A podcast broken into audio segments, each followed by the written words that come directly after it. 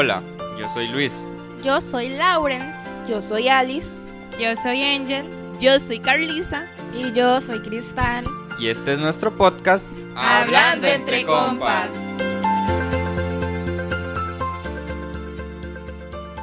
Hola, hola, ¿cómo van? Bienvenidos a su podcast favoritos, Hablando entre compas. Chicos, en los últimos podcasts hemos estado hablando sobre diferentes temas de la ansiedad y sus causas. Por ello vimos necesario la intervención de una profesional para abarcar dudas y temas.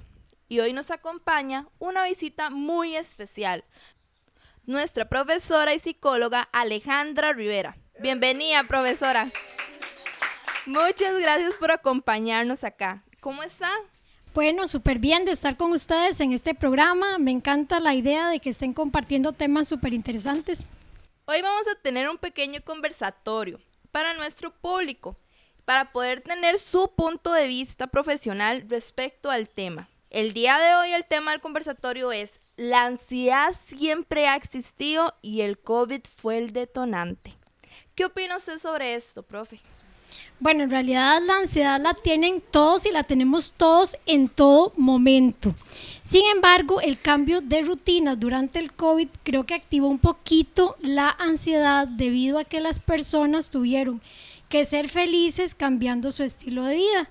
Es importante recordar que ansiedad es todo. Ansiedad es cuando nos vemos en el espejo y no tenemos la ropa que queremos. Ansiedad es cuando vamos tarde.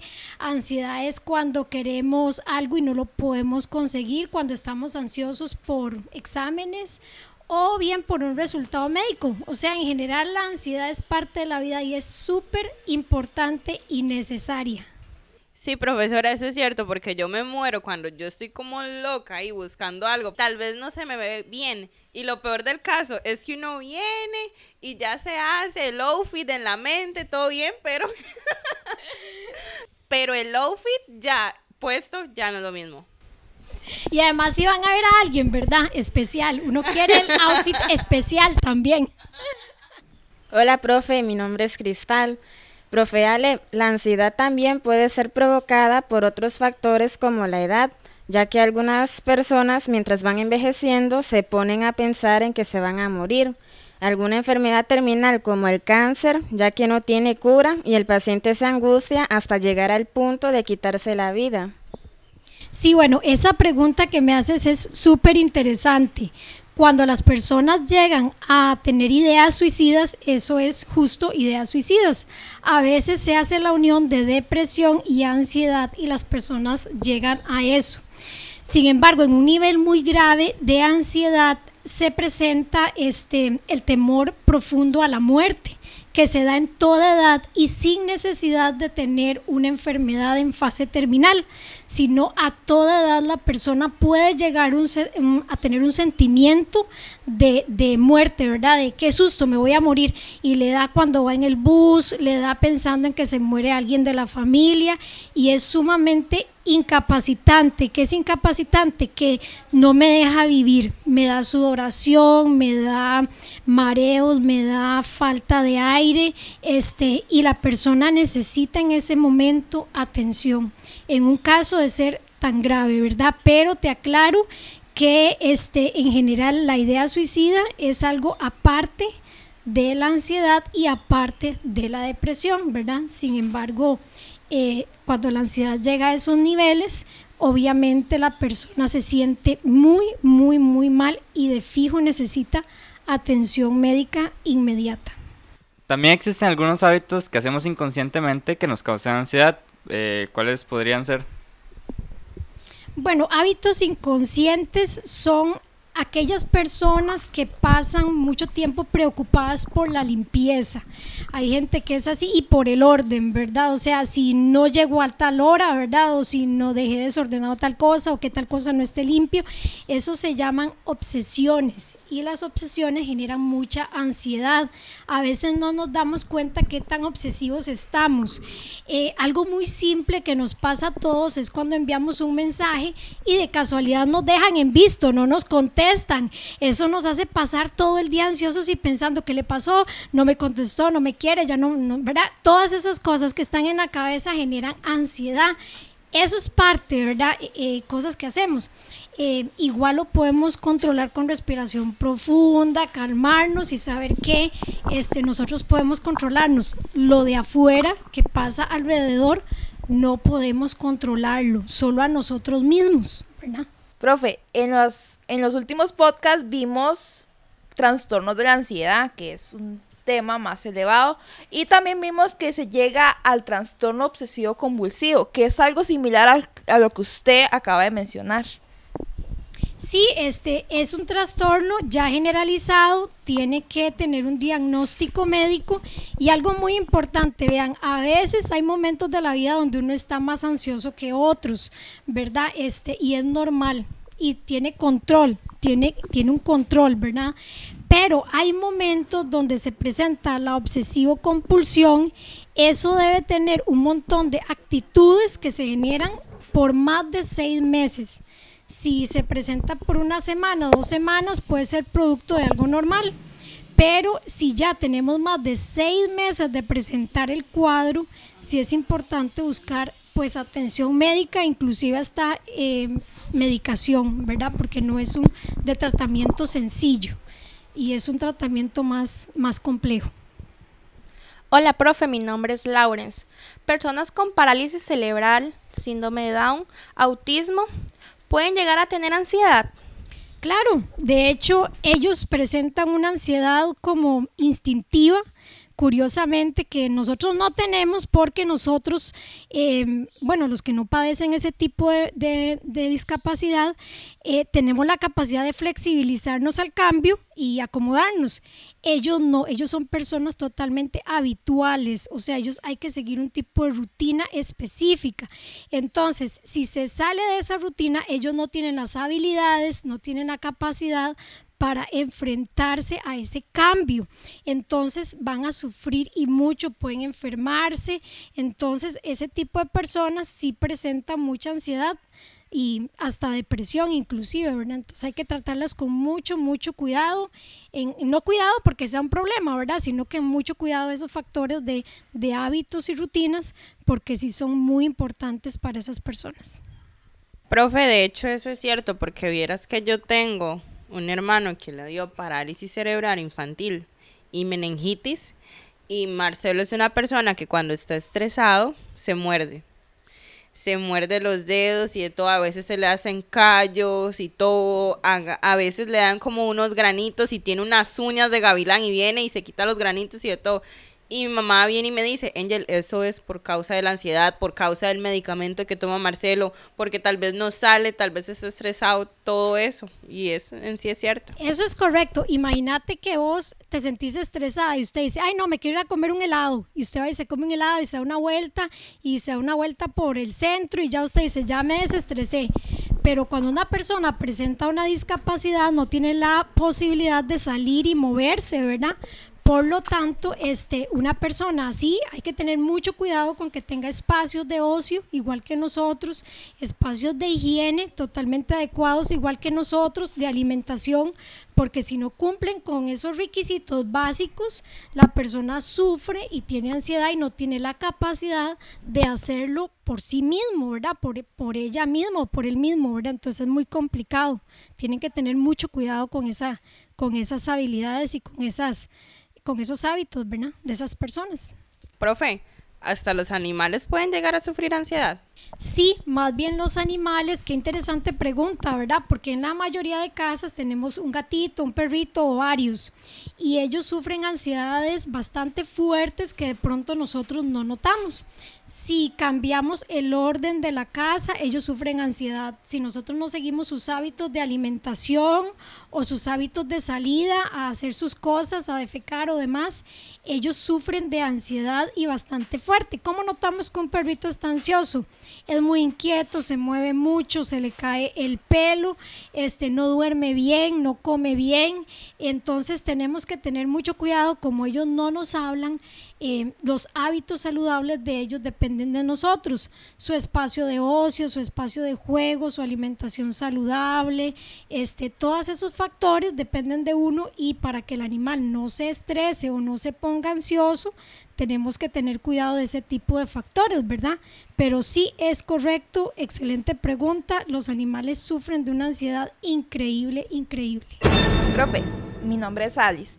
Cuando una persona pierde la, accesibilidad de realizar muchas cosas, por ejemplo, los adultos mayores, después de tantos años laborales, ya por su deterioro dejan de hacer esas cosas, o una persona, inclusive un niño, de una enfermedad repentina le quita su libertad de moverse libremente, eso puede producir ansiedad.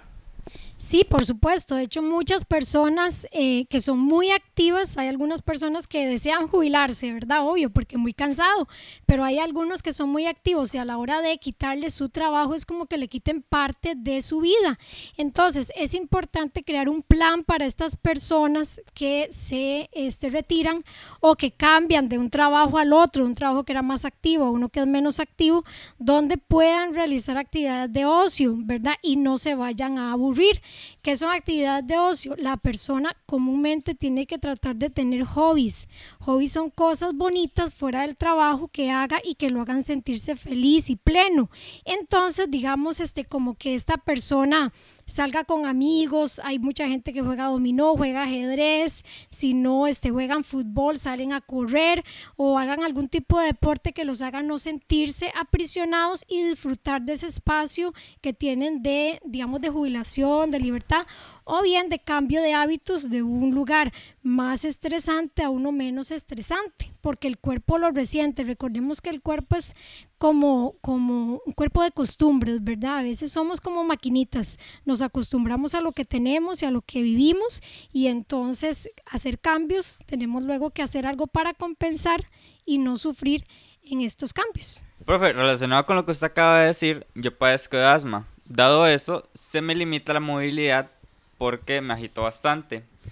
Y yo, si soy una persona muy activa, entonces a la hora de estar siempre acostado sin hacer mucha actividad, entonces sí me frustro un poco porque yo sé que yo quiero hacer algo Digamos, pero mi condición no me lo permite porque me agito y tal vez me pueda dar un ataque. Sí, vea, es bueno que trate de tener actividad física, aunque sea limitada. Por ejemplo, una persona este, no va a irse a correr una hora porque sabe que le va a dar un ataque de asma fijo.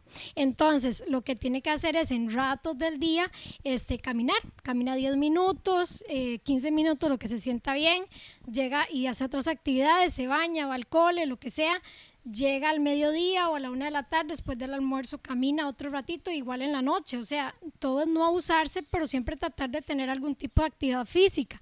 Igual eh, unirlo con actividad mental. Si le gusta tener, jugar ajedrez, si le gusta aprender otro idioma, eso es importante para bajar el nivel de ansiedad, utilizar la mente y también este, pues que no maneje o que no vaya, vaya a, no vaya malgastar esa actividad que esa actividad que usted tiene, ¿verdad? Que le gusta. Usted me dice, es una persona activa, pero no puede realizar muchas cosas. Uno realiza lo que puede hacer y hasta donde el cuerpo se sienta bien y el cuerpo lo agradezca, ¿verdad? Pero sí tiene que realizar algún tipo de actividad física porque lo requiere el, el cuerpo, ¿verdad? Y eso también le ayuda a bajar el nivel de ansiedad, ¿verdad? Profe, ¿cómo hacemos nosotros para superar la ansiedad después de una situación repentina?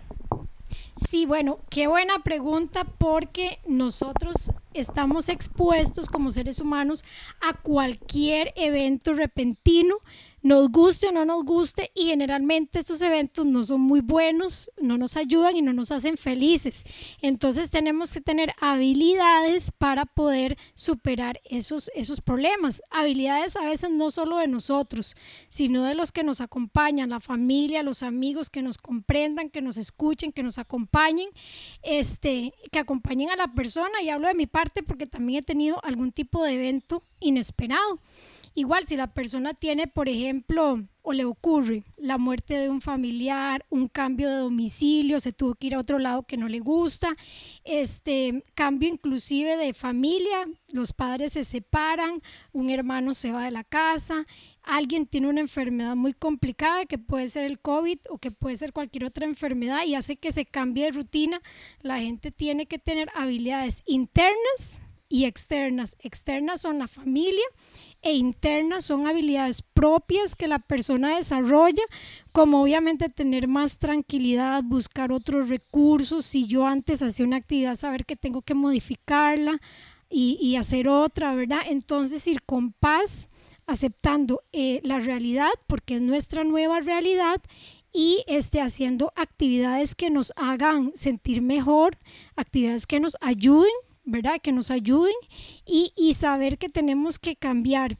Eso es muy difícil. Vean, el ser humano está acostumbrado a lo mismo y cuando cambiamos sufrimos y el sufrimiento no es necesariamente malo, es algo muy positivo porque nos hace ser otras personas y darnos cuenta del valor que tenemos y de lo que tenemos al lado, ¿verdad? No sé si a ustedes les ha pasado que cuando tienen un problema en la casa, este, ahí uno dice, ay, no me di cuenta de verdad dónde están mis amigos.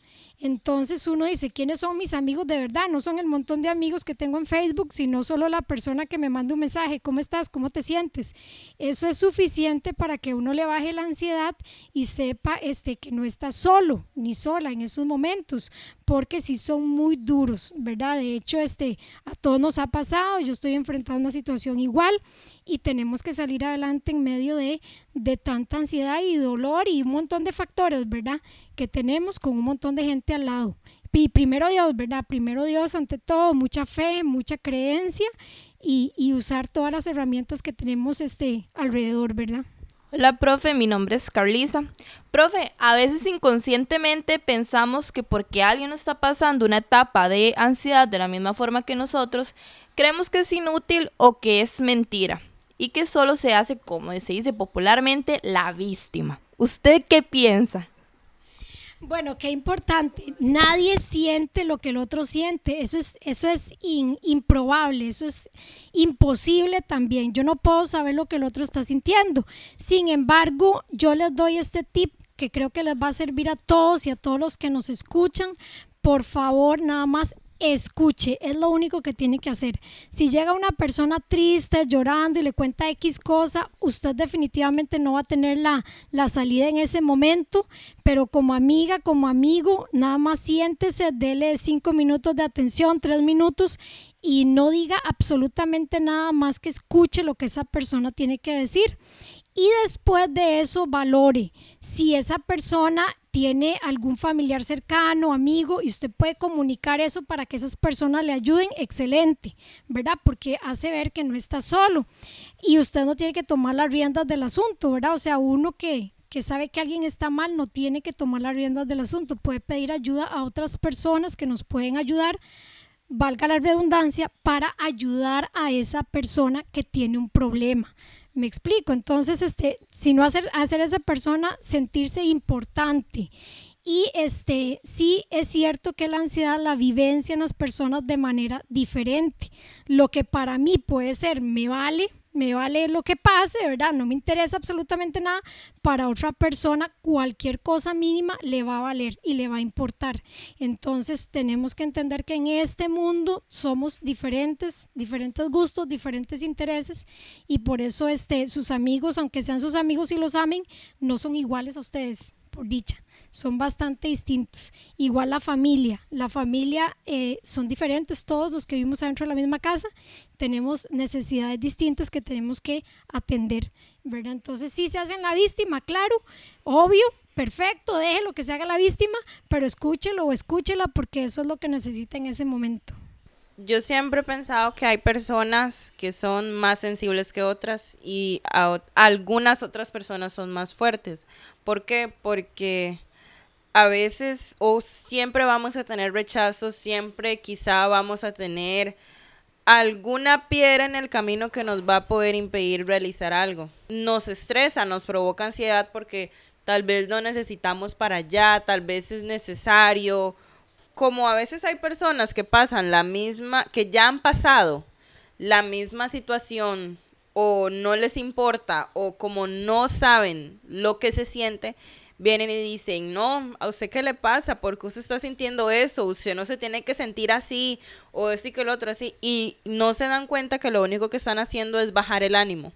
En vez de ayudar o como dice mi mamá, mejor callar más bonito, en vez de mejor quedarse callado, porque la persona se está tratando de expresar, se está tratando como, como de sacar eso que tiene dentro para, para que nada más sea escuchada, pero lo que hacen es bajarle el ánimo, bajarle la autoestima y lo peor del caso es que yo siento que afecta más en hombres que con mujeres. ¿Por qué? Porque las mujeres somos más expresivas en lo que en lo que pasamos, en lo que sentimos. La mayoría de las mujeres sabemos, ya sabemos las situaciones que pasamos nosotras, ya entendemos mejor, pero el hombre se cierra el hombre se cierra en que yo soy el que está pasando esto, usted no sabe lo que está pasando.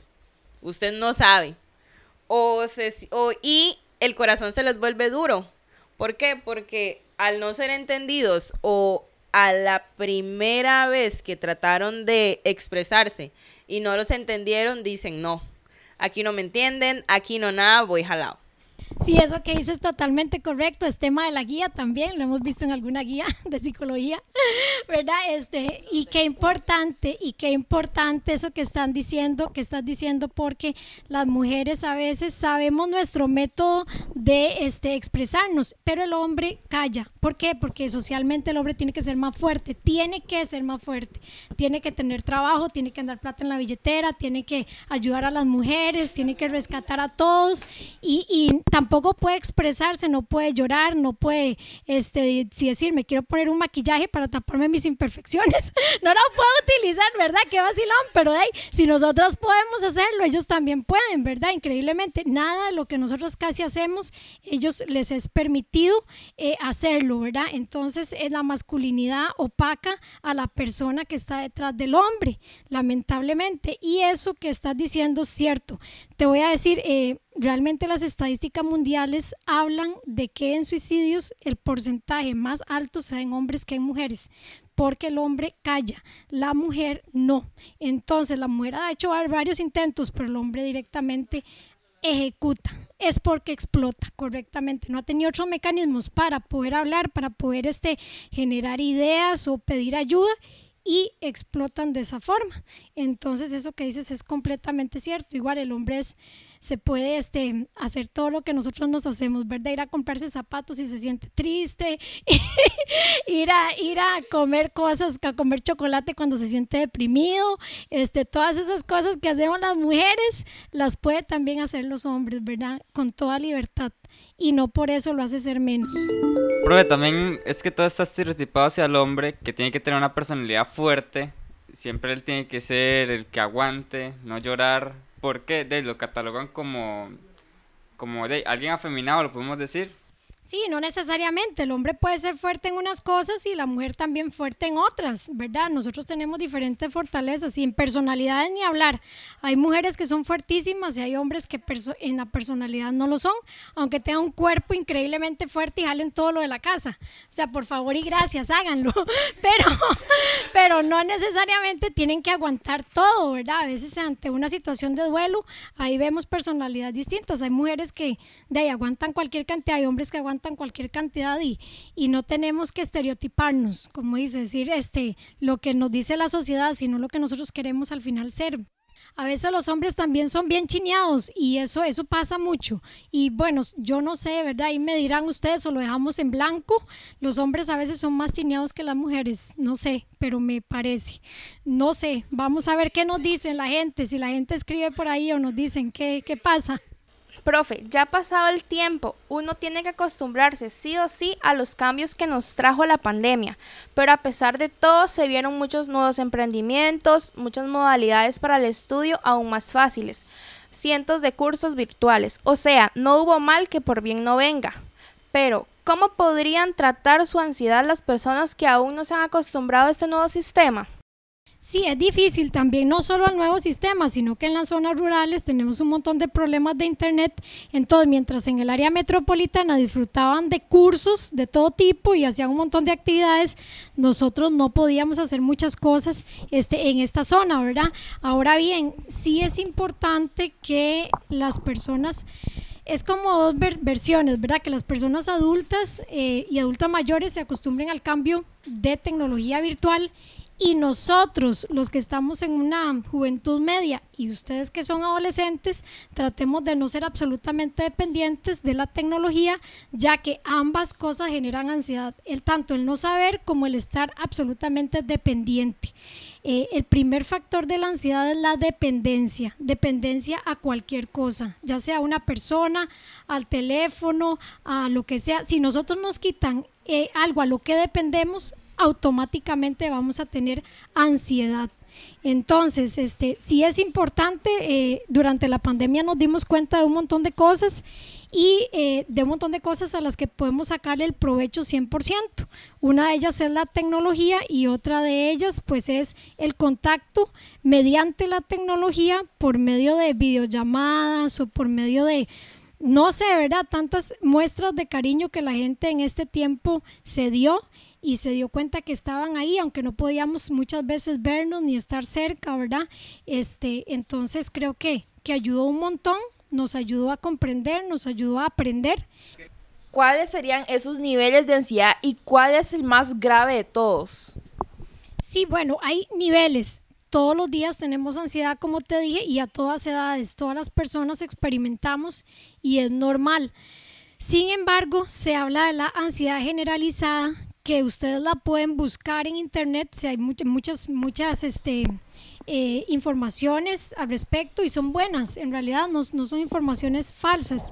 La ansiedad generalizada sucede porque la persona este, presenta eh, un, un, estrés, un miedo profundo por algo que no puede controlar y no necesariamente esto que la persona no puede controlar es algo que le dé miedo solo a esa persona, sino es algo que nos da miedo a todos. Por ejemplo, el susto normal por la muerte, el susto normal por la falta de dinero, eso es cotidiano, pero a la persona que presenta ansiedad generalizada le es tan fuerte que le quita el sueño, le impide respirar, le puede generar sudoración, le puede generar falta de aire, este, en general le afecta a la vida. Ahora bien, cuando la persona eh, presenta este tipo de cuadro por más de seis meses que le impide tener control de sí mismo, es importante que busque atención profesional, ya sea de un psicólogo o de un psiquiatra.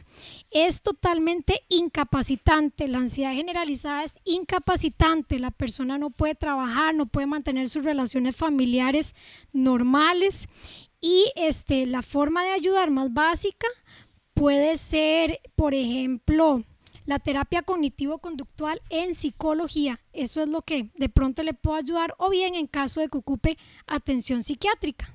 Existen algunos medicamentos como los psicotrópicos, o, o sea, drogas como la clonazepam o diazepam. ¿Eso nos pueden ayudar para calmar al paciente de alguna ansiedad? Sí, correcto. Eso es lo que más se vende, digamos, a nivel farmacéutico, farmacológico, y solamente puede ser administrado por un este, psiquiatra. No puede ser administrado por ningún psicólogo. El psicólogo trabaja modificación de conducta. El psiquiatra trabaja eso más la eh, farmacología o la administración de medicamentos. Ahora bien, si la persona se siente ansiosa a veces de manera natural, puede optar por medicación natural, ¿verdad? Que igual puede consultar con un especialista. Hay algunas eh, plantas naturales que nos ayudan, la manzanilla, la valeriana, algunas, algunos aceites naturales que la persona puede tener, no son de alto costo, son económicos y son de acceso normal, ¿verdad? Entonces puede un poquito bajar ese nivel de ansiedad, pero, insisto, si ya la persona tiene más de seis meses con el cuadro, de ansiedad que no le permite ser feliz, que no le permite este, estar con su vida normal y, y sus hábitos normales, sí debe buscar la atención psiquiátrica y hasta inclusive medicación. Eso es importante. Gracias, Profe, por darnos un poco de su tiempo, por poder evacuar nuestras dudas que teníamos sobre el tema de la ansiedad. Estamos muy contentos con el podcast que hicimos con usted. Se lo agradecemos de todo corazón. Creo que este trabajo comunal de parte de todos los quintos está quedando excelente porque se preocupan no solo por la salud de ustedes, sino por toda la salud de la comunidad educativa en general, tanto sus compañeros como profes, y ojalá sigan adelante con proyectos tan buenos el otro año, que Dios los acompañe un montón. Hasta acá finaliza este podcast y no se les olvide que sus días son más nivel escuchando Hablando entre compas.